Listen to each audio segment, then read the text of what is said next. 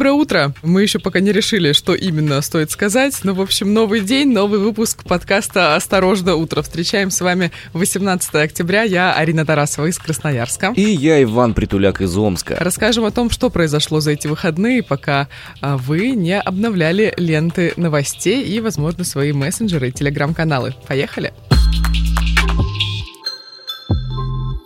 16 человек погибли от отравления алкоголем в Екатеринбурге. Подробности далее.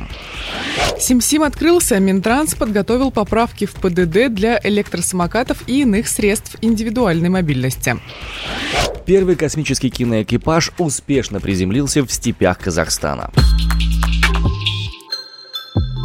Ну что, начнем, наверное, с одной из самых ярких и таких сложных новостей, которые за выходные произошли. В Екатеринбурге 16 человек погибли от отравления алкоголем, содержащим метанол. Об этом написал координатор проекта «Народный контроль» по Свердловской области Дмитрий Чукреев у себя на Фейсбуке. Одна из точек разлива жидкости была рыночный комплекс «Ботанический» в Екатеринбурге на улице Патриса Лумумбы 4. В общем, в сумме, получается, погибло даже уже не 16, а 18 человек от отравления метиловым спиртом. Следственный комитет возбудил соответствующее уголовное дело, и, собственно, на выходных происходили все вот эти вот вещи, разворачивающиеся, связанные с этим проверки самые разнообразные, экспертизы самые разнообразные, вот это вот все. История повторяется так же, как и было в Оренбурге, такое ощущение. Совершенно верно, да, очень похожая история. Напомним, в Орске там тоже люди отравились контрафактным алкоголем, всего погибло там 34 человека, пострадали 67. Причиной смерти было токсическое действие этанола, но, честно говоря, это все вызывает очень большие опасения, потому что как-то э, слишком рядом находятся эти два события, и непонятно, почему именно так происходит. То ли э, общие поставки там алкоголя в страну стали хуже, и люди стали пить всякую дрянь, то ли э, какие-то моменты э, заводы стали очень наплевательски относиться к качеству того, что они делают, то ли какие-то там сговоры преступные между органами, обеспечивающими контроль за оборотом алкоголя и продавцами этого алкоголя появились. Неясно. Следственный комитет работает что там, что там, и самые свежие подробности в обязательном порядке мы вам расскажем. Внешне и по запаху вкус метанол неотличим от этилового спирта. Это нужно помнить и быть максимально осторожными. В случае попадания в организм человеку необходима экстренная медицинская помощь, и основной признак отравления метиловым спиртом – это ухудшение или мерцание зрения вплоть до его полной потери. Также наблюдаются головные боли, головокружение, резь в животе, тошнота и рвота. Ну и, конечно, если пить алкоголь, то пить его из специализированных магазинов. Там у нас есть по всей стране алкомаркеты определенного э, характера, да, ну там, я не знаю, сетки разные в э, разных городах есть, ну явно не в ларьке покупать алкоголь. Напоминаем, употребление алкоголя вредит вашему здоровью. Что касается тех людей, которых задержали в настоящий момент, э, в Екатеринбурге задержали двоих, жителей Екатеринбурга 78 и 67 годов рождения, а в Орске 9 человек задержали по подозрению в производстве этого контрафактного алкоголя и смерти по неосторожности в связи с его использованием. Что интересно, один из задержанных, Армен Аветисян, ему 42 года, и на него в декабре уже составляли протокол за незаконную торговлю алкогольной продукцией, а несколько дней назад до его задержания он получил штраф за незаконную предпринимательскую деятельность. И только за последний год, представляешь, за последний год Армена Аветисяна штрафовали целых пять раз. Следователи нашли контейнер, в котором хранилась тара с суррогатным алкоголем, так что он действительно был плохого качества. Все это изъяли, изъяли именно 13 10-литровых канистр с остатками спиртосодержащей жидкости. И также полиция нашла полулитровую бутылки с названием «Океан». Я не знаю, о чем это говорит, но явно не о чем-то позитивном. Мне удивительно, что, несмотря на такое большое количество штрафов, человек все равно продолжал заниматься этой своей деятельностью. Ну, значит, она была очень прибыльная, если он продолжал ей заниматься. Ладно, прибыльная. Мое глубокое убеждение, что, судя по всему, просто штрафы эти недостаточно сильные были, и что он это делал не один. Судя по всему, можно говорить о том, что он делал с помощью кого-то, кто его прикрывал, покрывал. Но, опять же, все установит следствие, но моя уверенность именно в этом. Ну смотри, возбуждено уже уголовное дело по признакам преступления, предусмотренного статьей э, «Сбыт товаров и продукции, не отвечающих требованиям безопасности жизни или здоровья потребителя, которые повлекли за собой смерть двух или более лиц». И предпринимателям задержанным по этой статье грозит до 10 лет лишения свободы. То есть это уже будет не штраф, а реальный срок. Новости чуть более светлые. Смотрите, ребят, значит, подросткам старше 14 разрешат ездить на электросамокатах по обочинам. На самом деле, очень важное событие произошло на выходных. Буквально 16 октября МВД и Минтранс предоставила некоторым СМИ документ, документ, который предусматривает поправки в правила дорожного движения для средств индивидуальной мобильности.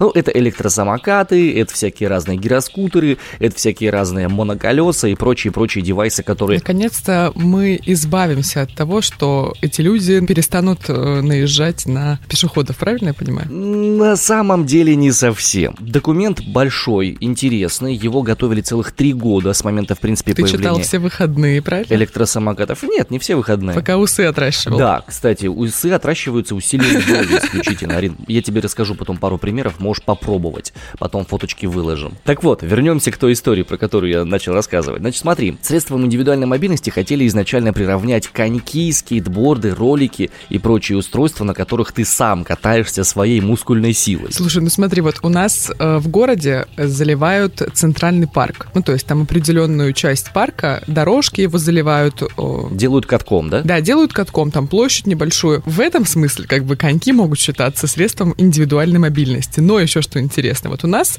в городе, опять-таки в Красноярске, э, зимой очень часто люди на улицах падают, потому что очень скользко, никто не подсыпает тротуары и все прочее. Так можно же тогда воспользоваться тем, что коньки это средство индивидуальной мобильности и гонять по этим скользким тротуарам. Ну, на самом деле, я думаю, речь шла о коньках, которые на колесиках, а не о тех, которые обычные. Ну, это ролики называется, Вань. Ну, да. Слушай, а вот это, кстати, интересный момент. Ну, роликовые же коньки не называются, правильно? Ну да. Я как-то рефлекторно назвал их коньки. Хорошо, я, наверное, слишком стар для всего этого. Что важно? Какие важные вещи в этом самом законопроекте предложены? Не законопроекте, а проекте постановления. Лимит скорости в 25 км в час на тротуарах, велодорожках и обочинах. И это очень важная история, потому что лимит скорости предлагают делать не только законодательный, но и на уровне программного обеспечения. Минпромторг предлагает пойти дальше, и чтобы все ввозимые в страну и производимые на территории электросамокаты, на них ставить такое программное обеспечение, чтобы можно было не разгоняться не более 25 км в час вот прям руками снизить эту самую скорость на физическом уровне. Это все равно достаточно высокая скорость, потому что, ну, представляешь, 25 км в час, человек несется по тротуару, а там кто-нибудь идет. Ну, велосипедисты также примерно ездят, например, с той же скоростью. Но в любом случае это лучше, чем ничего. Затем ограничивать массу предлагают этих самых самокатов, чтобы они могли передвигаться одновременно с пешеходами. Э, масса должна быть не больше 35 килограмм. Угу. Кроме того, э, постановили такую штуку, что лица в возрасте до 7 лет могут двигаться на велосипедах и этих самых электросамокатах по тротуарам, пешеходным и велопешеходным дорожкам в сопровождении родителей. Вот так. Ну или иных взрослых. Интересно, мне кто это будет проверять? Самокатная Понятия полиция? не имею. Судя по всему, специально. Особенное. Так, что еще важного и интересного? Значит, э, если вам больше 14 лет, то вы можете ездить на электросамокате по обочине дороги или правому краю проезжей части только в том случае, если тротуаров и пешеходных дорожек нету, а на дороге ограничение не более 60 км в час. То есть за городом вы на нем не покатаетесь, и в тех местах, где в городе до 90 ограничения, если такие где-то есть на скоростных магистралях, там на каком-нибудь кольце, вам тоже там кататься будет нельзя. А значит, если у меня личный электросамокат, условный электросамокат, я тоже не могу на нем кататься за городом? И если на той трассе, где ты будешь ездить, ограничение будет больше, чем 60 км в час. Угу. Угу. Это важное, на самом деле, ограничение такое, чтобы люди на трассы не выезжали на этом, на всем деле. Это, знаешь, не единственная проблема с этим связанная. Водители должны руководствоваться сигналами регулировщика для пешеходов, то есть фактически они считаются этими самыми пешеходами просто с использованием электросамокатов. Но в чем проблемы-то на самом деле, которые не решены этим постановлением? Если ты едешь на автомобиле и врезаешься в кого-нибудь, то ты автоматически обязан возместить ущерб этому человеку, потому Ну что да, автомобиль... всегда прав. Совершенно верно. Автомобиль это источник повышенной опасности. В гражданском кодексе это прописано, и ты автоматически несешь ответственность. Так вот, фишка в том, что электросамокат таковым источником повышенной опасности сейчас не признан. В связи с чем, для того, чтобы доказать, что ущерб произошел, необходимо будет предпринимать определенные э, судебные действия. И, э, допустим, глава Союза пешеходов России Владимир Соколов считает, что все эти электросамокаты должны двигаться только по велодорожкам, только по велодорожкам. А по пешеходным зонам необходимо взять его за руки и вести аккуратненько со скоростью не больше обычного пешехода. Плюс необходимо... Я согласна с главой э, пешеходов. Э, то есть ты, ты за эту же историю получаешься. Да. Молодец. Молодец. Вот у тебя у самой электросамокат есть? Нет. И у меня нет.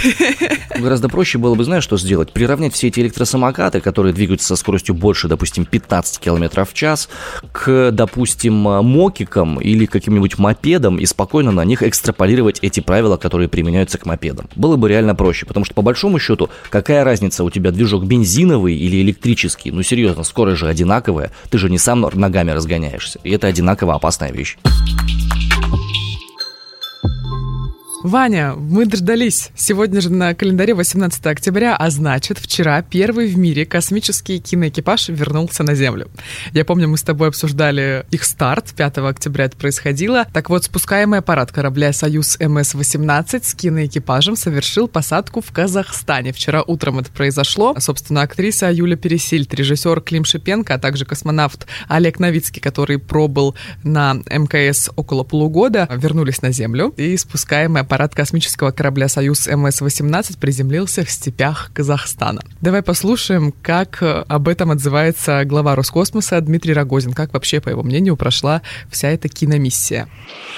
Этим возвращением пилотируемого корабля на Землю занимается огромное количество людей. Это Центр подготовки космонавтов, это Центр управления полетами, главная оперативная группа управления. Здесь огромное количество спасателей, которые выдвинулись с помощью наземных конвоев и 10 вертолетов, которые прибыли тоже сюда вместе с врачами. Поэтому это колоссальный большой труд. Мы рады, что, в принципе, экипаж себя чувствует нормально, хорошо, удовлетворительно, как мы говорим. Корабль стал, видите, сел, значит, не упал на бок, что тоже удобно с точки зрения извлечения экипажа. Ты можешь себе хотя бы на мгновение это представить? Вот на чуть-чуть. То есть ты учился где-то в ВУЗе каком-нибудь, да, актерском, там, ты проходил Станиславского, Немировича Данченко, ты играл Отелло, там, или там Джульетту, или чего-нибудь еще, и вот тебя садят на ракету, и ты первый раз в жизни видишь космос, поворачиваешь голову, а внизу или вверху, где там, не знаю, там же в космосе нет низа и верха, по большому счету, ты видишь Землю. Я не знаю, насколько это огромное вообще впечатление, и насколько сильно это повлияло вообще на дальнейшую судьбу и сознание наших замечательных актеров и режиссеров. Ну вот я абсолютно себе это не представляю. Например, когда я смотрела кадры того, как э, приземлялся киноэкипаж, э, их вот эта вот капсула э, в степи Казахстана, это, конечно, было очень волнительно, и знаешь, ну вот даже несмотря на то, что это как бы все уже было в записи, я смотрела, и не в прямом эфире, даже не своими глазами на месте, где происходили события, все равно, мне кажется, это так страшно. Вот, например, что говорили режиссер Клим Шипенко и Юля Пересельд о своих эмоциях и впечатлениях а, в небольшом интервью в прямом эфире Первого канала. Безумно счастлив, что мы долетели, что прошло штатно. Приземление было, в общем и целом, мягкое, самочувствие пока очень хорошее. На самом деле у меня немножко грустное сегодня настроение, потому что вроде бы нам казалось, что 12 дней это много, а уже вот когда, когда уже это все за, заканчивалось, уже не, не хотелось расставаться. Ведь понятно, что это было единожды только. Сейчас экипаж уже доставили в Центр подготовки космонавтов в Звездном городке. Они там будут проходить реабилитацию. Конечно, она будет не такой длительной, как у космонавта Олега Новицкого, который пробыл на МКС около полугода. Напомню, что Шипенко и Пересильд пробыли на МКС, и съемки их длились 12 дней, то есть чуть меньше двух недель. Представляешь, я вот, знаешь, сначала подумала, наверное, но они прилетят и такие сразу на работу. Ага, да. Играть спектакли, вот это вот все, да? Да, и все прочее, продолжать съемки фильма. Но потом, когда я посмотрела, как их вытаскивали из этой капсулы и так далее, это, конечно, им нужно привыкнуть к гравитации, правильно? Как это все происходит? Ну, смотри, вообще, по идее, конечно, им необходимо привыкнуть к гравитации, потому что даже за 12 дней все равно мышцы немножко могли поотвыкнуть от земного притяжения. Потому что ты там плаваешь в воздухе, и особо ничего не напрягается. Ну да, ну и плюс к тому, давай не забывать, что все равно, что взлет, что посадка, это очень серьезные перегрузки, прям огромные перегрузки для организма. И мы иногда, бывает, после самолетного-то э, взлета, посадки чувствуем себя разбитыми неделю, а тут ребята 12, получается, дней, даже чуть больше, были в постоянном ощущении турбулентности. Вообще, э, те люди, которые были на орбите, они говорят, что вот состояние твоей в невесомости, оно фактически напоминает постоянную турбулентность, ты как будто постоянно падаешь. В самолете, когда вот это вот а? происходит, вот это вот оно. И тут и вестибулярный аппарат, и все остальное, оно тоже требует определенной адаптации. И сейчас вполне нормально, что их вынули, и там сейчас будут отправить на реабилитацию. Но они молодцы. Ну, слушай, они объективно молодцы. Это круто. Первый киноэкипаж, который снял фильмы в космосе, все прибыл. И в этом сегменте, конечно, прикольно, что Российская Федерация действительно были первыми. Про Тома Круза, который тоже планировал снять фильм в космосе, мы на время забудем, потому что ни даты официальной, ни официального старта, ни синопсиса этого фильма Никакого тоже релиза, нет. насколько я знаю, все еще нет, когда Да. он собирается туда лететь. Конкретики пока еще никакой нету. Планы были заявлены, но конкретики, что не характерно для Тома Круза, но ее пока нет.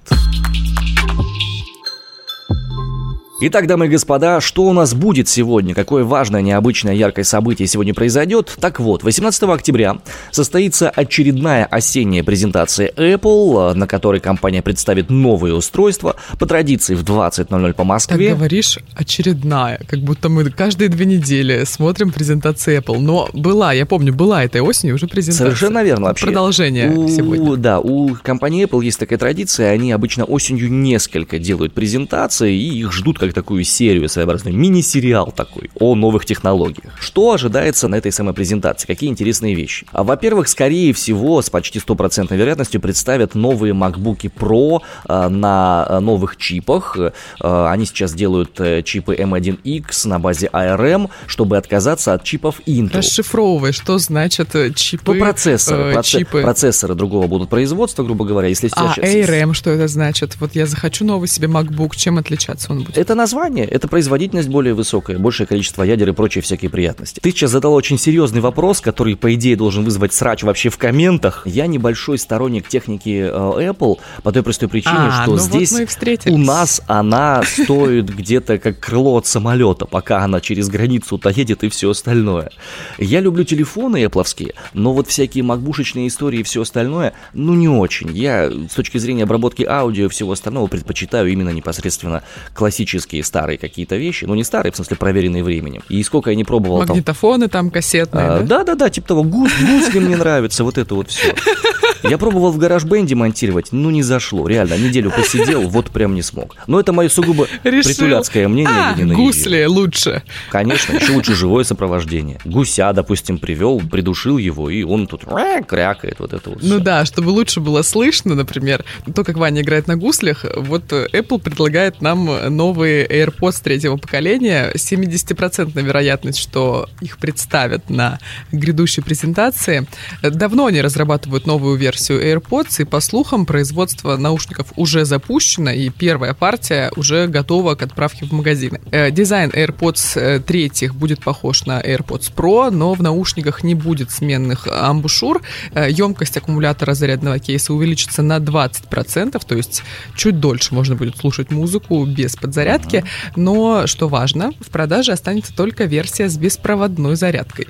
Ну, это, мне кажется, в стиле Apple. Мы увеличиваем чек на всю свою К черту технику. провода, да. К черту провода, это во-первых. А во-вторых, купил iPhone, вот у тебя там только Lightning, э, никакого адаптера для розетки, никаких наушников. Значит, покупаешь AirPods 3, в них тоже нет никакой зарядки. И ходишь как, как дурак в Красноярске, пытаешься зарядиться, и нет чего, да?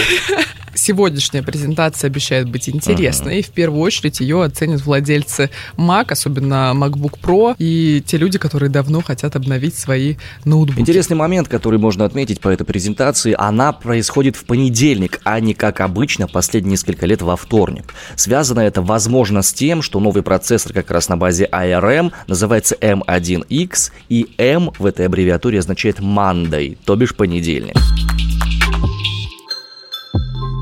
Вань, я с марта этого года очень хочу в Турцию. Я хочу заехать в, эту деревушку маленькую Каш, которая недалеко от Ликийской тропы. Значит, заселиться куда-нибудь в дом, чтобы у меня там был балкон. Я буду выходить утром туда смотреть на море и пить апельсиновый сок. Поборник нравственности, апологет справедливости, последняя надежда скрепности и духовности в России Виталий Милонов очень бы не рекомендовал тебе этого делать. По словам депутата, на мужчин этой страны... Он хочет, чтобы я вышла Ну, замуж за конкретно русского, ты, правильно? наверное, да.